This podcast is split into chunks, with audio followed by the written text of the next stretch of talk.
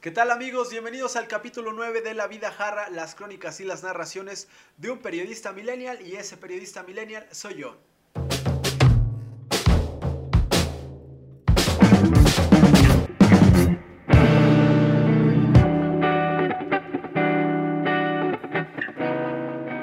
Mm, la vida jarra, las crónicas y las narraciones de un periodista millennial.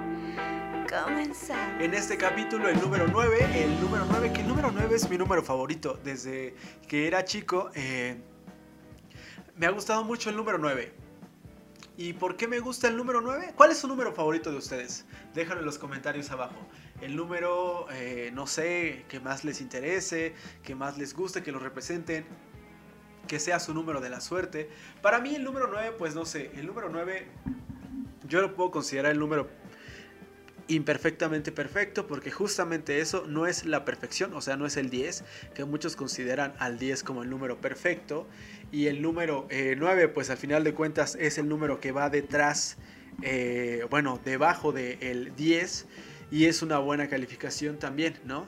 Creo que ese número representa... eh, pues mucho para mí porque es un número camaleónico, ¿no? Es un número que puede ser un 9, puede ser un 6, puede ser un 69, ¿no? Híjole, qué interesante. Entonces, ese número me gusta. Yo, de hecho, decidí utilizar ese número porque, pues, en mi familia yo era como el segundo eh, al ranking de inteligencia, después de mi hermano, el inteligente y yo era como una persona brillantemente creativa, pero no una persona brillantemente eh, constante, ¿no? Como todo en la vida. Entonces decidí utilizar el número 9 porque pues me representa, ¿no? Ah, eh, ya después cuando vi que Cristiano Ronaldo lo utilizaba, quise dejarlo de usar, pero le hablé y le dije, oye Cristiano, déjalo usar. Y bueno, no lo quiso dejar de usar porque no me contestó la llamada. De hecho, eh, ni siquiera tengo su número telefónico, pero lo intenté.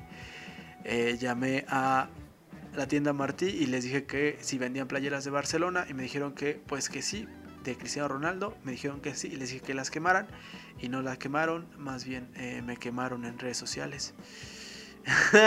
no, bueno, ya, entonces, eh, bueno, esta cuestión de que el número 9 me gusta porque yo eh, desde morro jugué básquetbol, eh, jugué básquetbol en un buen de equipos. Yo creo que estaba como en unos 20 equipos de básquetbol. Por eso también siempre ando con mis playeras de esta hermosísima marca Jordan. Que me encanta. Me gustaría conocer algún día a Michael Jordan. ¿A ustedes a quién le gustaría conocer? ¿A quién, ¿A quién de ustedes le gustaría conocer a Michael Jordan? ¿O a qué otra personalidad les gustaría conocer? No sé, tal vez algunos quisieran conocer a Carlos Trejo, a Paquita la del Barrio a Barney. A mí me gustaría también conocer a Barney. A ver, si tuvieran que escoger entre conocer a Barney y conocer a Michael Jordan, ¿a quién escogerían? Porque cada uno tiene sus características. O sea, los dos, pues ya están viejitos, ¿no? Eh, y pues sí, los dos, yo creo que la clavan a dos manos. Bueno, eh, Barney se la clava a Baby Bob. Y pues Michael Jordan se la clavó a, a todo mundo en su cara, ¿no? O sea, sí, porque los dos la tienen morada también. La tienen morada, claro, claro, ¿no? O sea, so- sí, la tienen grande, ¿no? O sea, de hecho, la cabeza de Barney es del tamaño de la cabeza de, del balón con la que Michael Jordan clavaba la bola. No, y entonces, regresando al tema del número 9, el número 9 para mí es representativo por eso, ¿no? Entonces, muchos años cuando jugaba básquetbol, eh, yo pensé que ese número me iba a dar suerte y éxitos, ¿no? Y dije, ay, sí, éxitos en el baloncesto, ser un campeón, llegar a las grandes ligas. Y pues no, solamente eh, pues me sentía cómodo con el 9. De hecho, ya eh, el maestro decía, no dejen jugar al 9 porque no la mueve, ¿no? Y, y, y sí, dicho y hecho, no la movía tan chido, pero sí jugué muchos torneos. Era como el chanfle, era como el aguador del equipo, ¿no? O sea, porque yo no podría haber sido un buen jugador, pero sí podría haber sido una buena botarga. O sea, sí, sí podría haber sido una buena botarga porque bailo muy bien. O sea, bailo no rompas más en todas las fiestas, bailo de la del paso del gigante. El Pepe, Pepe, Pepe, Pepe, Pepe, Pepe, Pepe, Pepe, Pepe, Pepe. O sea, eh, también la de Brasil, de, do Brasil. Dara, dara, dara. Y si hubiera sido una mascota de un equipo, ¿qué mascota sería? Buena pregunta de mi mente que me acaba de surgir en este momento. Pues yo creo que podría ser un caballo, ¿no? Porque Pues sí, o sea, estoy despotricado todo el tiempo. Ustedes me han visto así como que soy hiperactivo, ¿no? O sea, como si la trajera todo el tiempo adentro, así, ¿no? Y estos dientes también, estos dientes que pues no los tiene eh, ni el peje, ¿no? Porque él ya no tiene dientes, pero pues trae dentadura postiza. O sea, ¿a poco ustedes no creen que Andrés Manuel ya traiga dientes postizos? Like si Andrés Manuel ya trae dientes postizos. Claro que sí, trae todo postizo, claro que sí.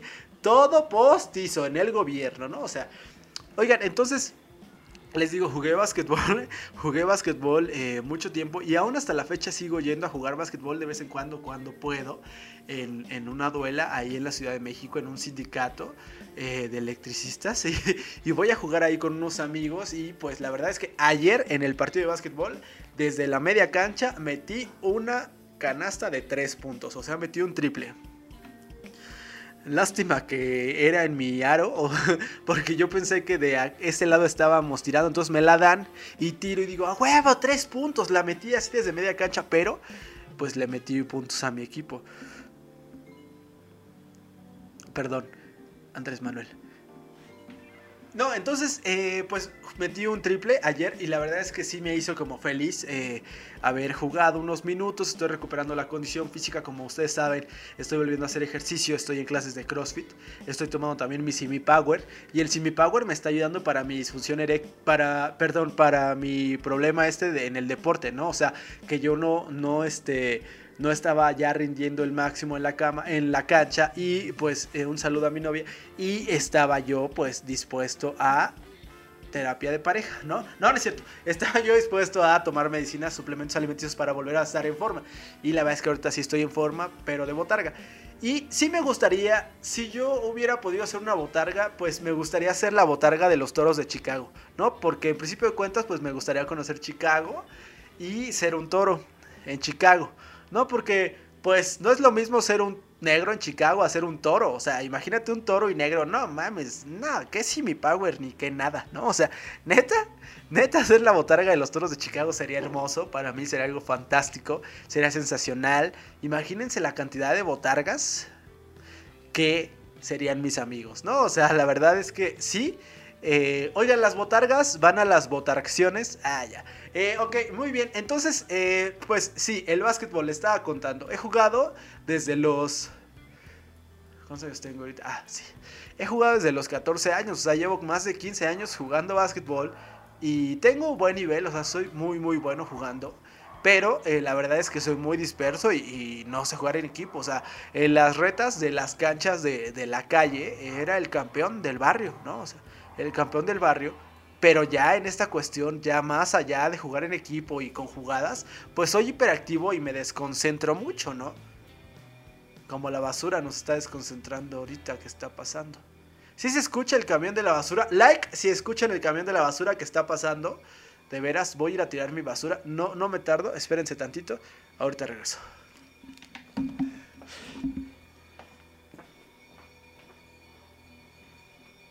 Bajar a tirar la basura ahorita, sí. Ok, órale. Sí. Sí.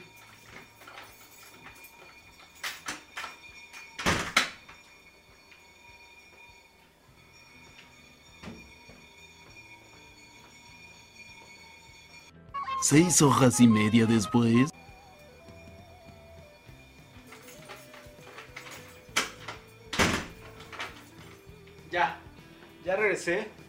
Gracias. Ay, Dios mío. Es que tienes que correr cuando pasa la basura porque si no, eres el último. Y ahí no, la señora se pone a platicar. Ahí me estaba contando una señora de su esposo que, que quién sabe qué, que le rellena el bote de tamales. Y ay, de verdad, no me gusta estarme enterando de lo que las señoras del barrio a veces hablan porque son bien léperas.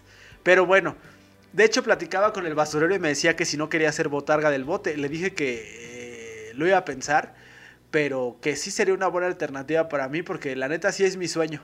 O sea, sí es mi sueño eh, pues poder tirar mi basura primero, ¿no? Imagínense, si soy la botarga del, del camión de la basura, imagínense qué privilegio estar afiliado a la basura. A ver, ¿cuáles serán los privilegios de trabajar en la basura? Tienes acceso a toda la información de toda la gente del barrio. Te puedes enterar qué come, qué cagan, de qué zapatos flexi se compran, del 1, del 2, del 3, del 4, de quinta, ¿no? O sea, también otra ventaja es que tienen los tesoros, ¿no? Los tesoros, puedes... Ya, yo he escuchado los mitos de que los güeyes de la basura se vuelven multimillonarios, ¿no? O sea, Steve Jobs empezó juntando basura en Wall Street, ¿no? O sea, ¿sí? Punto número tres, ¿no? No tienes que comer porque pues todo el día tienes asco, no te da hambre, ¿no? O sea, neta las, los privilegios de estar trabajando en la basura, no necesitas seguro social, ¿no? No necesitas seguro, ¿no? Porque, pues, como la basura está en orgánica y inorgánica separada, ya está seguro, ¿no? Exacto, ¿no? Punto número 5, ¿no? Punto número 5. Puedes conocer al come galletas, cualquier momento de tu vida se te puede aparecer, o tal vez es una rata, pero ya con la rabia, ¡ah! Te imaginas que es el come galletas. Esas son las ventajas de ser del sistema de, la basura de México. Y un, un, saludo para don Pepe, don Pepe Nador. Don Pepe, yo lo admiro a usted mucho porque es un ídolo para mí. Don Pepe, basura, ¿no? Entonces, yo eh, les digo las ventajas de, ser eh, la botarga de la basura. Pues, ah, no, no, a mí me gustaría eh, haber sido más, más, más chingón en el ámbito del deporte y haber podido haber jugado baloncesto de una mejor manera. Pero pues Dios no quiso que yo jugara en equipo, ¿no? Dios me hizo así potencialmente interesante, guapo, pero pendejo para los deportes en equipo, ¿no? Individualmente soy muy hábil, pero en equipo pues no. Yo les quiero preguntar a ustedes, ¿cuál es su deporte favorito, no? O sea, no sé a ustedes qué deporte les guste practicar, tal vez el waterpolo, este, el jiu-jitsu, ser botargas de la basura, no lo sé, pero bueno, déjenlo ahí en sus comentarios. Muchas gracias, yo soy Jafit. Esto es La Vida Jarra, las crónicas y las narraciones de un periodista millennial. No, continuemos, continuemos. Entonces, yo les estaba contando que. Pues yo jugué básquetbol desde morro en muchos equipos, ¿no? Jugué en el equipo de la prepa y es cuando empecé porque me rechazaron del equipo de fútbol. Me rechazaron del equipo de fútbol y eh, no sé por qué digo fútbol y no fútbol. Me rechazaron del equipo de fútbol. Me rechazaron del equipo de fútbol. Se escucha más chido. Bueno, me rechazaron del equipo de fútbol y entré a jugar eh, al equipo de la prepa donde yo iba, ¿no? Y mi maestro estaba muy cagado porque medía 1.30, ¿no? Pero brincaba como si midiera 2 metros. Eh, sí, le decían el abejorro. Y mi maestro era muy buena onda. Bueno, él no tenía una muy buena alimentación porque todo el tiempo se la pasaba comiendo donas y Coca-Cola.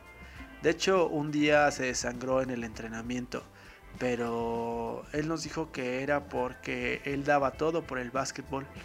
Y pues sí dio todo, pero su intestino.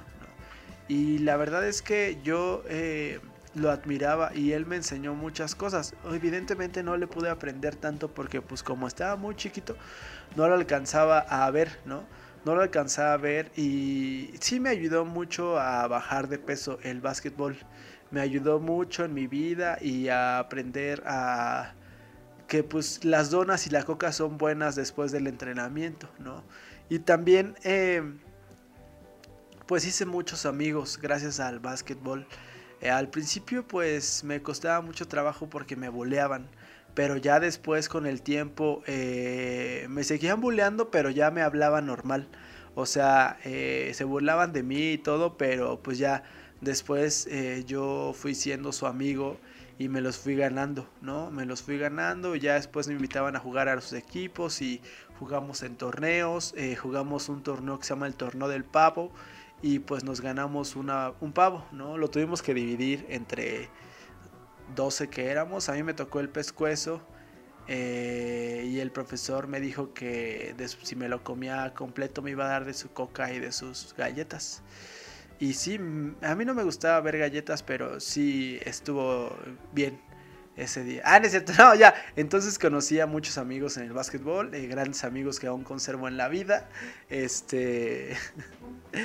y la verdad es que estuvo cagado, está cagado. Te jugué torneos. Después, cuando entré a la universidad, pues en la universidad no, no había equipo de básquetbol. Entonces decidí entrar a entrenar valga la redundancia y la palabra que suena muy cacófona, decidí entrar a entrenar a la sala de armas, que es el gimnasio de la Magdalena Michuca, allá en Ciudad Deportiva.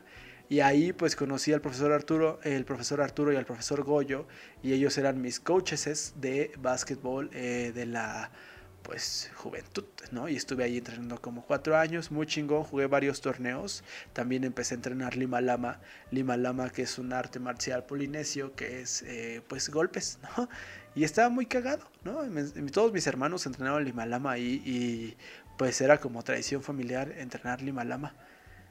Posteriormente eh, me salgo de ahí eh, y entro a trabajar a una empresa choncha y en esa empresa había eh, equipo de básquetbol. En ese equipo de básquetbol pues entro, o sea, no me enteré ya hasta como dos años antes de irme a la chingada, pero me enteré que había una selección de básquetbol y jugué Tres, tres, años, tres años los interbancarios y la verdad es que el torneo interno era muy bello. Eh, estaba a la vuelta aparte de donde trabajaba, que era el Colegio de Ingenieros Civiles y entrenaba en Villa Olímpica. Eso fue como los mejores años de el básquetbol para mí. Entrenar tres años en Villa Olímpica fue como, wow, sí la neta me hizo sentirme como chido. Y ya, pues ahí eh, fue como mi punto máximo porque entré a un buen de equipos. O sea, me contrataron un buen de equipos eh, y, empecé como este pedo de eh, pues a jugar constantemente y me puse muy en forma, muy chingón, muy chingón. La verdad es que el deporte sí lo es todo. Yo les recomiendo, un consejo que les doy es que eh, si su maestro les ofrece coca con donas, no se la coman las donas y la coca sí. Nada, eh, que sea como sea los años que tengan sus hijos, si los metan al deporte que ellos quieran, primero pregúntenles si les llama la atención una actividad física, una actividad deportiva, una actividad eh, recreativa, ¿no? Porque creo que las actividades eh, coeducativas que son estas no formales, eh, sí es lo que más ayuda al desarrollo de las personas en su futuro como pues adultos. Entonces, yo pienso que el deporte es como muy, muy, muy importante porque es un, es para, es una catarsis. O sea, el deporte te ayuda a focalizar tu eh, energía, ¿no? Y ya después de que sacas tu energía, está poca madre, porque pues al final de cuentas te ayuda a, a algo, no sé a qué, pero te ayuda, ¿no? Entonces pienso que el deporte pues es todo. Y es como este capítulo el día de hoy, que es todo para ustedes y espero que les haya gustado mi anécdota y haberme ido unos minutos a tirar la basura. Platiquen y dejen ahí sus comentarios si ustedes también son eh, eh, de las personas que están hablando con alguien y van a tirar la basura sin importarles. Muchas gracias, yo soy Jafit y esto es La Vida Jarra, las crónicas y las narraciones de un periodista millennial. Y ese periodista millennial soy yo. Hasta la próxima. Bye bye. Mm, la Vida Jarra las crónicas y las narraciones de un periodista